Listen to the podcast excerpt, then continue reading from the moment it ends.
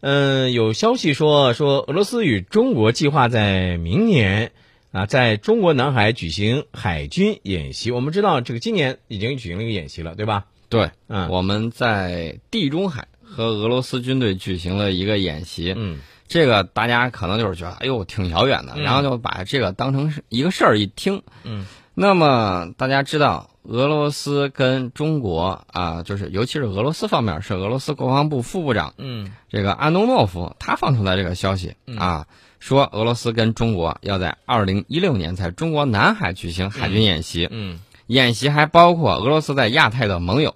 嗯那么安东诺夫呢就说，俄罗斯跟中国有一点重要的共识，就是美国是中国南海的主要不安定因素。对，而且安东诺夫说，我们对美国在该地区的政策感到忧虑，特别是美国越来越将它这个重点放到对俄罗斯和中国进行系统性的遏制上。对，啊，大家看到了，大国的这种暗战呢，从来没有停过，而且现在愈演愈烈。嗯嗯，这个我觉得啊，这个就俄罗斯不是邀请咱在这个地中海那块儿嗯跟他并肩演习，嗯那么中国邀请俄罗斯在南海进行军事演习，嗯呃，是一种象征，也是有中长期利益。嗯，我觉得这个中俄战略背靠背这块儿，大家已经毋庸置疑了。对，因为现在美国同时从这个大洋不能说大洋大陆的两端，嗯同时对中国和俄罗斯进行挤压。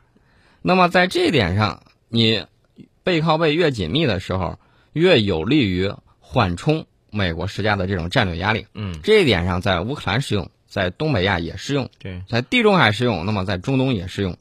其实呢，呃，俄罗斯和中国的这个计划的二零一六的联合军演，我想不仅仅是为了促进两国的关系和军事力量，对吧？对，它这个是有利于增加中俄战略互信的。嗯，之前呢，曾经有一个消息，就是俄罗斯的应该是副总理啊还是什么，他放了一个消息，嗯说什么呢？说这个油啊，我未必能给你保证。嗯说了这么一番话，那这是什么意思呢？其实就是俄罗斯担心，担心你在南海上跟美国啊这个扛不住美国压力，跟美国妥协，嗯那么俄罗斯不白费劲呢，跑前头当啊打头炮是吧？嗯所以呢，俄罗斯就是告诉你，你得给我顶住它。嗯不然的话，这我这边压力就特别大。嗯嗯，所以说呢，大家看到了吗？这种不结盟的盟友其实是最有效的盟友。对，所以我们其实就刚才在节目开始的时候说的那些，有些国家呀，有些小小国家老是想在南海呢去做点文章，是吧？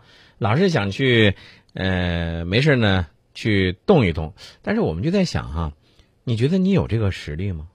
嗯，对吧大象跳舞，那草皮能受得了吗？对呀、两个大国之间在那儿啊跳跳舞，底下那个草皮啊，比如说一些花花草草，嗯。像菲律宾这样的，呃不是，那还算花花草草吗？你你也说的也太那个什么了，是吧？狗尾巴草也是草。呃哦，原来原来是这画在这儿等着呢啊！嗯，